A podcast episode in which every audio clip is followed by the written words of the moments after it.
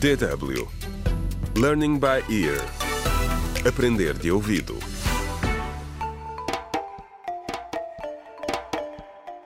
Contra o crime.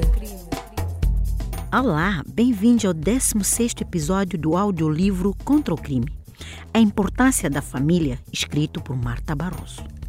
No episódio anterior, Linda, a mulher de Tomás, voltou à clínica Matos para ir buscar mais pílulas. Foi às escondidas do marido, porque Tomás insiste em ter mais um filho e é contra o uso de contraceptivos. Desde então, já passaram dois meses. Hoje é o aniversário de Jorge, o melhor amigo de Tomás e marido de Evelina. Vamos espreitar os preparativos da festa. A Evelina amava muito o marido, o que me deixava muito feliz pelo Jorge. Ela estava ansiosa pelo aniversário dele e queria comprar um vestido novo para a ocasião. Por isso combinou encontrar-se com a Linda e as crianças no mercado.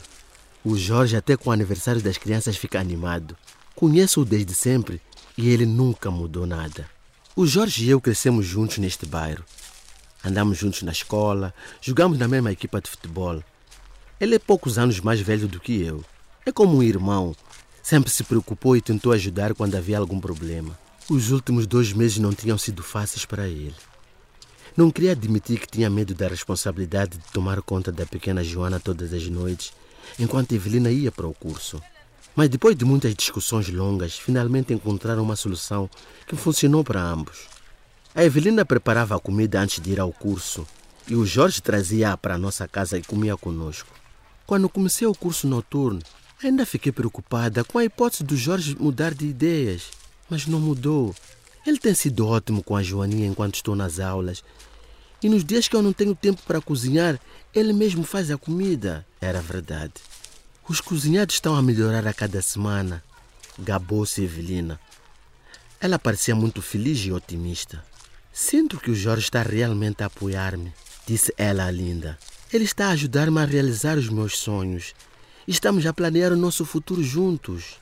Isto era precisamente o que eu e a Linda não estávamos a fazer. E a Linda sabia-o. O Tomás e eu já nem do nosso futuro falamos.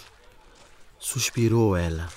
Eu gostava de voltar à escola para ter mais qualificações e encontrar um emprego, para poder ganhar mais do que a costurar roupa para a vizinhança. Mas não tenho tempo nem energia. Eu não sabia de nada.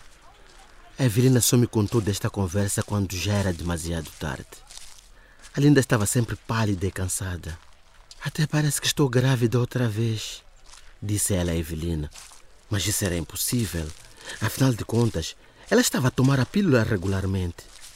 Depois, de repente, a conversa tomou uma nova direção. Espera, Evelina. Não era aqui que costumavas comprar os teus vestidos? A banca era fácil de identificar.